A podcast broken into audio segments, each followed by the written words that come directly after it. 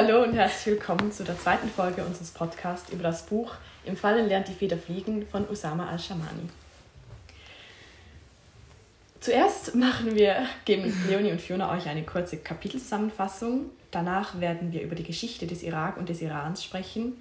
Zudem werden wir die Themen Frauenrecht im Irak und Zwangsheirat behandeln mit den dazu passenden Zitaten des Buches.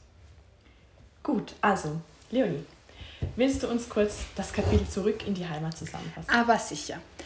Ähm, Im Kapitel Zurück in die Heimat geht es darum, dass Aida mit Daniel und seinen Eltern gemeinsam essen war, mit seinen geschiedenen Eltern muss man dazu sagen. Ähm, sie bekam oder sie roch an einer arabischen Seife und dann wurde es schlecht, da sie diese Seife an ihre Heimat erinnert. Ähm, in diesem Kapitel gibt es zudem einen Einblick in die Situation, als die Flüchtlinge zurück in die Heimat gingen, aber sich in ihrer Heimat dennoch ähm, fremd fühlten. Ähm, ihre Eltern erzählten ihr von der Flucht mit ihrer Schwester Noche, als sie noch ein Baby war und dass sie sehr schlimm war. Ähm, sie fliehten, also die Eltern fliehten zu, äh, flohen, zuerst von Irak nach Iran und dann in die Schweiz und dann eben, wie ähm, später dann kommt, wieder zurück in den Irak. Ähm,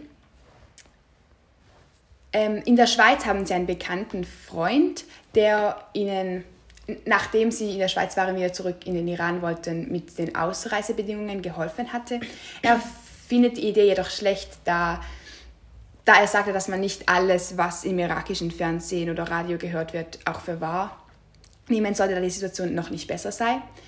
Ähm, als sie dann im Irak schließlich ankommen, sie brachen ziemlich abrupt auf, ähm, fand die Mutter ihren Weg zu ihrem ehemaligen Elternhaus nicht mehr, was für sie ein sehr schlimmes Ereignis war. Mhm. Ja. Und dann am Schluss, ganz am Schluss in diesem Kapitel sagt Aida, ähm, wer ihr Sprechen, wer ihr Schweigen nicht versteht, wird sie niemals sprechen. Wir, Wir sprechen niemals verstehen. verstehen. Ja, genau. Gut. Ja, danke. Und dann kann Fiona das zweite Kapitel Bagdads Pulverturm kurz zusammenfassen. Genau, im zweiten Kapitel geht es darum, dass Aida und Nosche sich entscheiden zu fliehen und sie planen mit Hilfe von Bejan die ganze Flucht. Ähm, den Eltern sagen sie jedoch nichts. Ähm, sie fahren dann mit dem Taxi los und werden dann von einem Bekannten von Bejan abgeholt, welche sie dann nach ähm, Bagdad begleiten. Ähm, und wie der Titel des Kapitels schon sagt, Bagdads Pulverturm, das ist eben ein Turm, wo sehr viele Menschen erschossen werden, ohne Grund. Manche Menschen sind auf dem Weg zur Arbeit oder manche haben einfach die falsche Kleidung und werden aus diesem Grund erschossen. Und genau deshalb heißt dieses Kapitel Bagdads Pulverturm. Ähm, der Bekannte von Entschuldigung, der Bekannte ist eben der Cousin von Bejan und seine zwei Töchter sind verheiratet und er hat auch noch einen Sohn. Der wurde jedoch entführt, gefoltert und getötet. Und ähm, genau, mit diesen zwei Menschen flüchteten sie dann mit einem Fake-Ausweis. Ähm, flüchteten sie dann mit einem Fake-Ausweis und dort werden sie von einem Mann in die Schweiz gefahren und dann mussten sie noch die Grenze überqueren und zum Ende des Kapitels sagt ihnen Bea noch, dass ähm, sie Asyl beantragen sollten, aber der Polizei auf gar keinen Fall von der Familie oder von ihm erzählen sollten. Und das Einzige, was sie sagen dürfen, ist, dass Bejan ein Freund der Familie ist. Aber das war dann auch alles. Genau. Super. Gut, dann gehen wir zu den Hintergrundinformationen, also zur Geschichte des Irak und des Irans. Also allgemein ähm, grenzt an den Irak die Türkei, der Iran, Saudi-Arabien und Syrien unter anderem. Die beiden Flüsse, die auch im Buch immer wieder erwähnt werden, Tigris und Euphrat, fließen durch den Irak. Und Bagdad ist die Hauptstadt und ist, der Irak ist ein großes Handelsgebiet, also Durchzugsgebiet. Ähm, 80% sprechen Arabisch, 20% Kurdisch und dann ja, ja. Die arabisch sprechenden Iraker sind größtenteils Schiiten und nur ein Viertel sind Sunniten. Ja, genau. 19, und nur zur Geschichte. 1919 ist äh, der Irak britisches Mandatsgebiet und zwei Jahre später ist es dann ein eigenständiges Königreich. Ähm, dann, etwas später, 1958, ergriffen Offiziere die Macht und es wurde zur Republik Irak. Ähm, und sie wurde beherrscht von der Baath-Partei.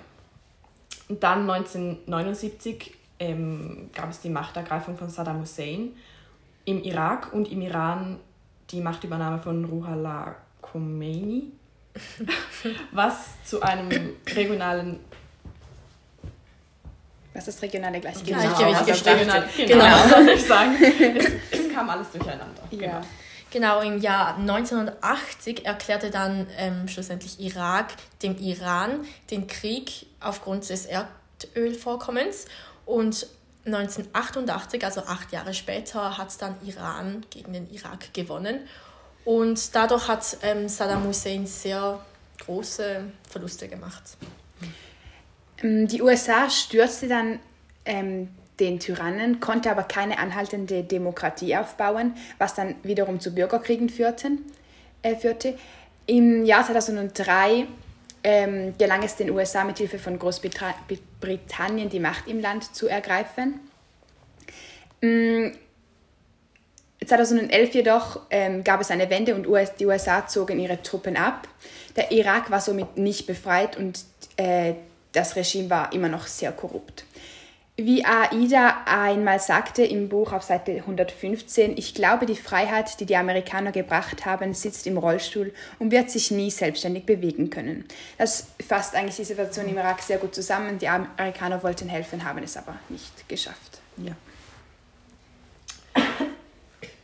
Gut, dann könnte Fiona uns die erste Textstelle vorlesen, die wir ausgesucht haben. Ja, die erste Textstelle wäre auf Seite 138. Ich schwöre bei Allah und all seinen Propheten, die Frau, die ihren Mann oder ihren Eltern gehorcht, gehört umstandslos ins Paradies. Vater hat uns angelogen, das war nicht die Heimat, von der er uns in die Schweiz erzählt, von der er uns in der Schweiz erzählt hatte.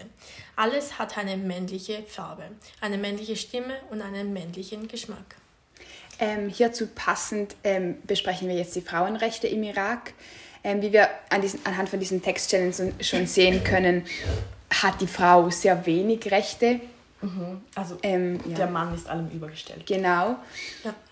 Ähm, und wenn sie eben nur dem Mann gehorcht, gehört sie umstandslos ins Paradies. Also sie hat einen freien Zutritt zum Paradies, indem sie dem Mann gehorcht. Ähm, die Frauen im Irak stehen unter enormem sozialem Druck, wie wir ja wahrscheinlich wissen. Sie, ja, sie sorgen eigentlich fürs Überleben der Familie. Ähm, auch ihre Bewegungsmöglichkeiten und Handlungsoptionen sind sehr eingeschränkt. Also dürfen eigentlich nur Ja. mit Erlaubung ihres Ja, Mannes genau, Sachen. Genau. ja, genau. Ähm, aber auch die Gewalt in den Familien ist sehr groß.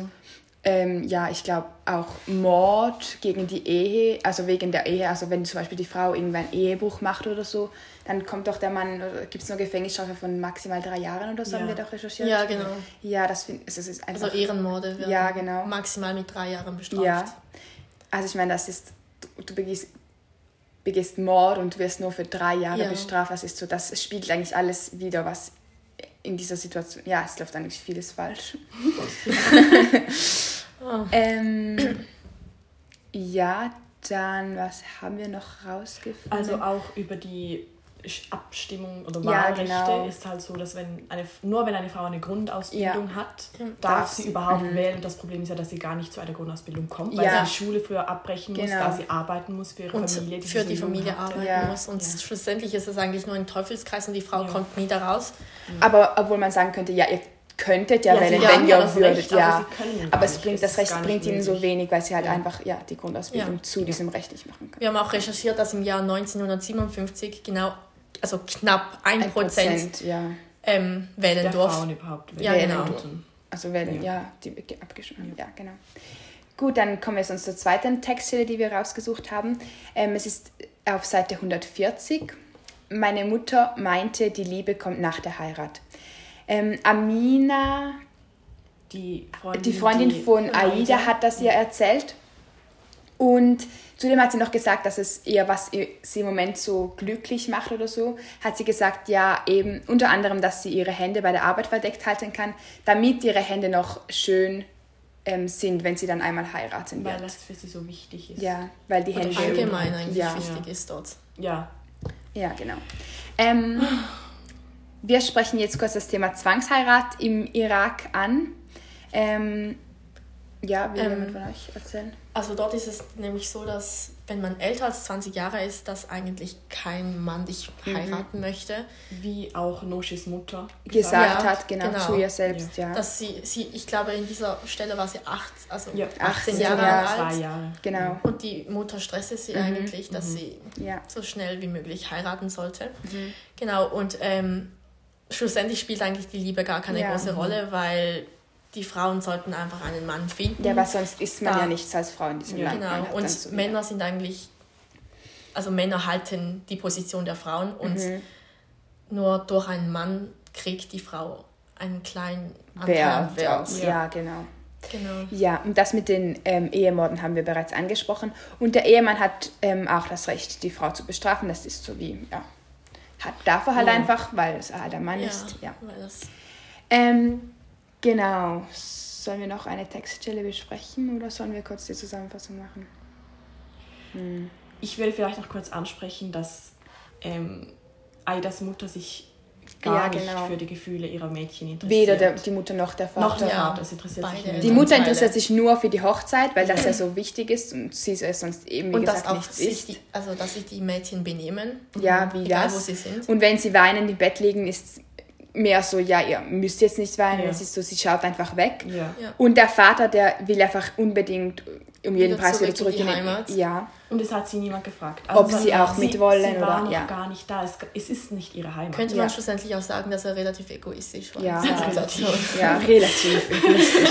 Ja. Ähm, Okay, also abschließend kann man sagen, dass die Situation im Irak und Iran allgemein sehr, Schlimm, Schlimm war, ist für die aber Frauen. immer noch ist. ja, sehr unterdrückend. Genau. Und ich glaube, ähm, Aida zeigt das auch im Buch. Ja, und das das ist ist- auch das ist der Grund auch für. Nosche und sie, Ja. dass sie gehen, weil sie es Genau. merken, dass es so nicht Sie, sie haben es realisiert, nachdem sie im Westen waren und Ja. gesehen haben, wie die Ja. Frauen eigentlich leben und was könnten. für eine große Diskrepanz hier liegt. Genau. Genau, Ja. ja. Super. Vielen Dank. Vielen Dank Fürs und Zuhören. bis zum nächsten Mal.